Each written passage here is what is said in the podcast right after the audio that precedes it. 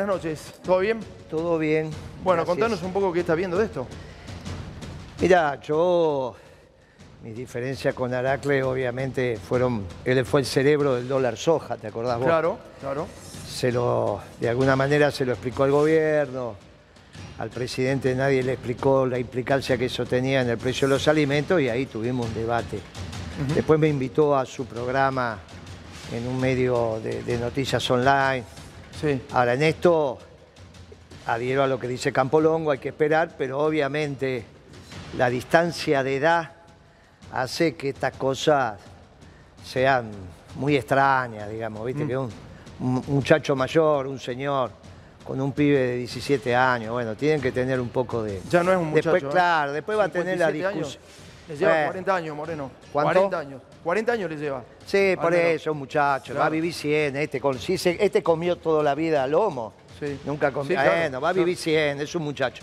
Ahora, esa diferencia de edad, hay que volver a, la- a las cosas normales, él tiene sus inclinaciones, que haga lo que quiera, pero siempre tiene que estar pareja la cosa, por eso acá me parece que después van a entrar si fue consentido, si no fue consentido, si esto, si Lo que aquello, pasa es que hay signos de, de- de violencia. Por eso, bueno. Cuidado con eso, eh, cuidado. Sí, por eso, incluso con signos de violencia, Claro, claro. vos sabés que hay ciertas situaciones. Pero al margen de eso, me parece que, que lo que sirve como mensaje, muchachos, Sí. volvamos a lo normal, esa diferencia de edad, déjense en broma. Bueno, ya voy con Lilia Lemoines, ya le pregunto a ella. Estamos también en, en la casa donde eh, ocurrió el hecho. A ver, último momento, vamos, vamos, dale, vamos. 20, 14 minutos. Último momento.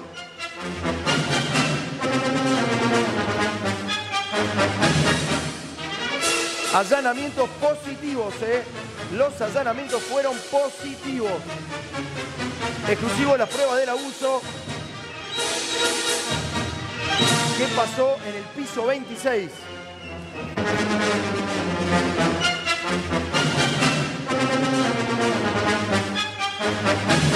Vamos a jugar con toda la información que tenemos en el equipo. ¿eh? Estamos con el móvil, le vamos a preguntar a Guillermo si puede seguir recolectando información ahí de los vecinos. Dale, Guille, te escuchamos.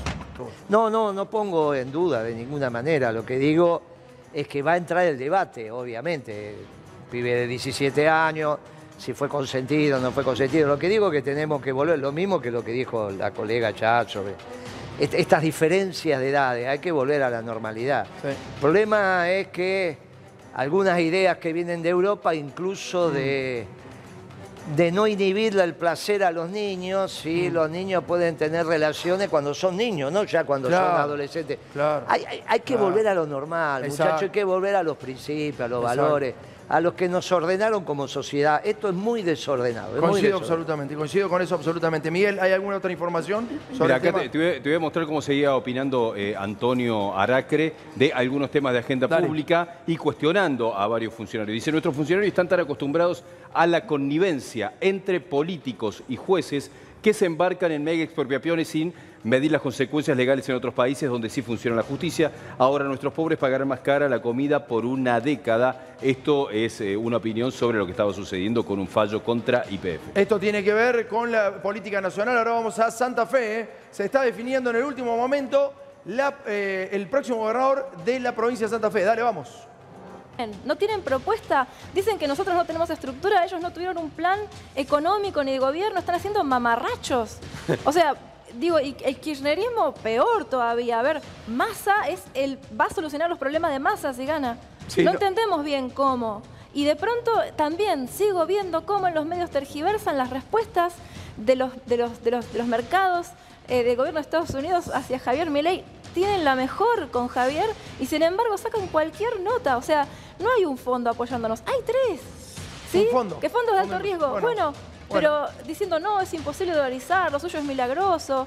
Por favor, Está bien. miren lo payasescos que son los otros frentes. Es- o sea, es la grieta es Javier Milei, la libertad avanza, la libertad, la estabilidad, y por el otro lado esta manga, esta, esta bolsa de gatos, perdón que lo diga, que están haciendo papelón tras papelón y operando Son una bolsa de brutalmente, gatos, dijiste, como bien decía, las operaciones ridículas que hacen. Hoy fui, soy tapa de Clarín y La Nación porque Campanella dice que soy terraplanista. Yo, se- me atacan a mí y en vez de poner en la tapa de Clarín La Nación, diciendo que soy terraplanista, un director de cine ganador del Oscar Dice que soy terraplanista porque hace 10 años hice un peloto para televisión hablando de conspiraciones. No puede reconocer ficción, claro, porque en el Inca esa categoría directamente no existe. ¿Y por qué querés que Campanella aparezca en campaña? Contanos. Uh, ¿Qué Campanella aparece en campaña y no sé, querrá beneficiar algún espacio. ¿A quién? ¿A quién? ¿Qué Y el espacio? que, el que le asegure, el que le asegure continuidad, eh, no, no lo sé, no lo sé. Pero creo que nuestra propuesta de cerrar el Inca no le gusta Mm. y yo hice mucho hincapié en esto porque vengo también de- del, ar- del- del área del cine independiente y sé que meter un proyecto en el Inca es casi imposible si no tocas candombe, eh, dictadura, eh, gobierno militar. Alguna de esas cosas tenés que meter. Si no, película en el Inca, olvídate, es un gasto. 800 personas trabajan en el Inca.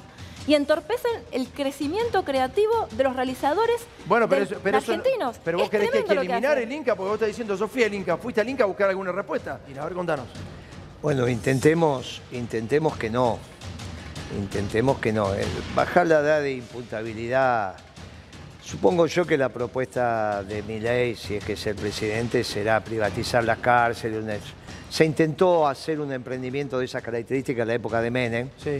eh, donde él lo que hace es porque es su visión de la obra pública. ¿no? Su visión de la obra pública es el Estado demandando la obra pública que hacen los privados sin financiar el costo de realizarla. Sí. Para una cárcel quizás eso puede dar resultado. Después el privado lo que hace es cobrarte la cápita por los alimentos y, y- y la custodia, bueno, qué sé yo. En otra obra pública va a ser muy difícil, de otra envergadura. A nadie se le ocurre que va a venir un privado a hacer la central nuclear y después recuperar la inversión en 30 años con la venta de energía. Yo creo que ahí es donde se le va a desordenar el marco teórico a mi ley. Eh, obviamente lo que él está haciendo en el arranque es aumentar la tasa de desocupación. Primero te va a generar un dólar, como ya lo dijo, ¿no? un dólar que se va a acercar a- al dólar blue. Y eso, y ahí se va a quedar y, y después van a abundar los dólares. ¿y la gente? y la, y la- y la contracara de eso Sí. va a ser la desocupación. O sea, cuando vos tenés el tipo de cambio clavado y la inflación ya va sobre los dólares, que es lo que pasó en la convertibilidad, Sí. a la larga lo pagás en desocupación. Bueno, algunos meses eso va a aguantar. Mm. Después vamos a ver cómo reacciona la clase media, no los sectores populares, es mi, es mi consejo. No son los- este es un tema de mi ley con la clase media. Mm. Hay que esperar tranquilamente, el ejército blanco, él va a ser el ejército rojo, Sí, sí. ejército figurativo, Sí. ¿no? El ejército blanco tiene que esperar manso y tranquilo a que la clase media se ubique. Vamos a ver cómo funciona esto y cómo avanza. Y Nahuel, Nahuel, a los dos les pido, digamos, ¿qué, qué análisis podés hacer de esto? Dale. No, eh, me parece que está en lo que hemos venido conversando últimamente. Si el gobierno no recompone seriamente el precio de la comida al que tenía el 11 de abril, dos días antes de perder las elecciones, que no eran buenos precios porque perdiste las Sí. elecciones, pero después devaluó, subió la tasa de interés, ahora están viniendo la, la, la factura de las tarifas.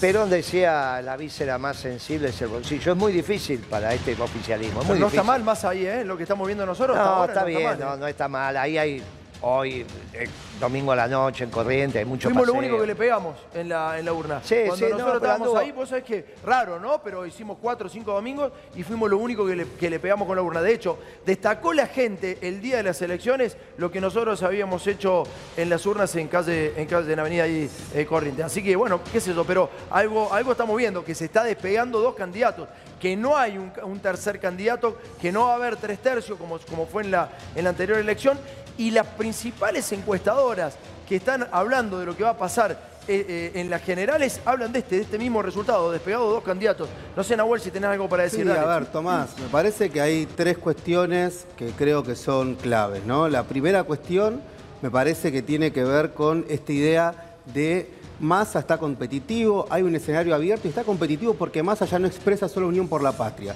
sino que empieza a expresar una voluntad popular que no quiere que la extrema derecha gane en nuestro país. Y después hay dos elementos más con Milei. La primera, Milei se vendió como lo nuevo y lo que uno empieza a ver cuando ahora los reflectores aparecen y se lo ponen en el, que no hay nada nuevo en su propuesta. Ajuste, privatización, represión, dolarización, todas propuestas viejas. Te- Segunda cuestión, Milei se vendió como el picante. Sí. Y después lo que terminó demostrando en estos días donde se le Sí. pudo prestar atención, ¿Qué les es picante con los trabajadores del CONICET, con los científicos, con el INCA, con los organismos de derechos humanos, con los movimientos feministas, ambientalistas? Con ellos es picante. Ahora, después no es picante con los bancos, con el FMI, con las empresas que contaminan los ríos. en Estados Unidos acaba de ir y no fue picante. Entonces lo que te empieza a mostrar es que es una persona que está claramente alineada a un determinado sector del establishment y que va a venir a hacer un gran negocio para las élites como ha pasado en otras etapas de nuestra historia. Es, eh, es un pasado muy cercano el que tenemos de Milei, va cercano, sí, medianamente cercano. Se está nutriendo mucho de la UCD y del menemismo, ¿no? 15, 16, 17, 18, 19, 19 votos, 19 votos Massa, 11 Patricia Burrich, un empate entre Massa y Burrich. ¿eh? Esto es lo que da la, la calle... de Crónica TV. Claro, claro, Massa, Milei el balotaje. Entre Claramente. Massa eh. y Bullrich. O sea, Muy baja Massa y Milei al balotaje y Bullrich habría, bajado aquí en esta encuesta que hicimos aquí en esta simulación de votos. En, la calle, en calle Corrientes. Perfecto, dice. ¿eh? En la calle Corrientes. Bien, bien, mira, empató Milei y, y, Massa en esta, en, esta votación que hicimos recién en vivo, en Crónica. Eh, Moreno, te escucho antes de irte, dale, te escucho. ¿Crees en esto que va a pasar? ¿Se está despegando Massa con Milei? Mira, me parece que hay una interpretación que hay que revisar sobre todo lo que estábamos hablando antes. Mi ley no es Martínez de Oz. Martínez de Oz en el proceso hizo pedazo al sector privado, pero hizo agrandar el Estado. Esas interpretaciones lineales le van a jugar mal. Eh, mi ley es un hecho singular en la historia de la humanidad. Nunca un anarcocapitalista condujo nada. Esto va a ser un hecho absolutamente distintivo. Desde ahí hay que ver la actitud que tiene de gobernar y cómo sigue después, porque obviamente, lo hemos hablado acá, ¿qué va a pasar cuando la realidad no se ajuste al marco teórico de Milei? El marco teórico de Milei está basado en la escuela austríaca, pero es como un anarquista que da la vida por la propiedad privada. Su ordenamiento central es la propiedad privada. Básicamente son ateos. No es el caso de Milei, ahí tiene un desorden, pero básicamente son ateos. No es Martínez de Oz, es un hecho absolutamente singular. Esto es casi una secta que se basa en la escuela austríaca, pero que se desarrolló en Estados Unidos, y la correcta interpretación es anarcocapitalista. Esto hay que ver cuánto tiempo tiene para procesar la realidad argentina hasta que se deprima. Ahora, después viene otra película, si es que yo tengo razón. Y esa película también se está construyendo ahora. ¿eh? Por eso lo que está pasando en este momento no es solo la elección, sino el proceso posterior. Me voy con eh, Maximiliano Puyaro, gobernador electo de la provincia de Santa Fe. Está hablando, dale, en vivo, vamos. ¿A quién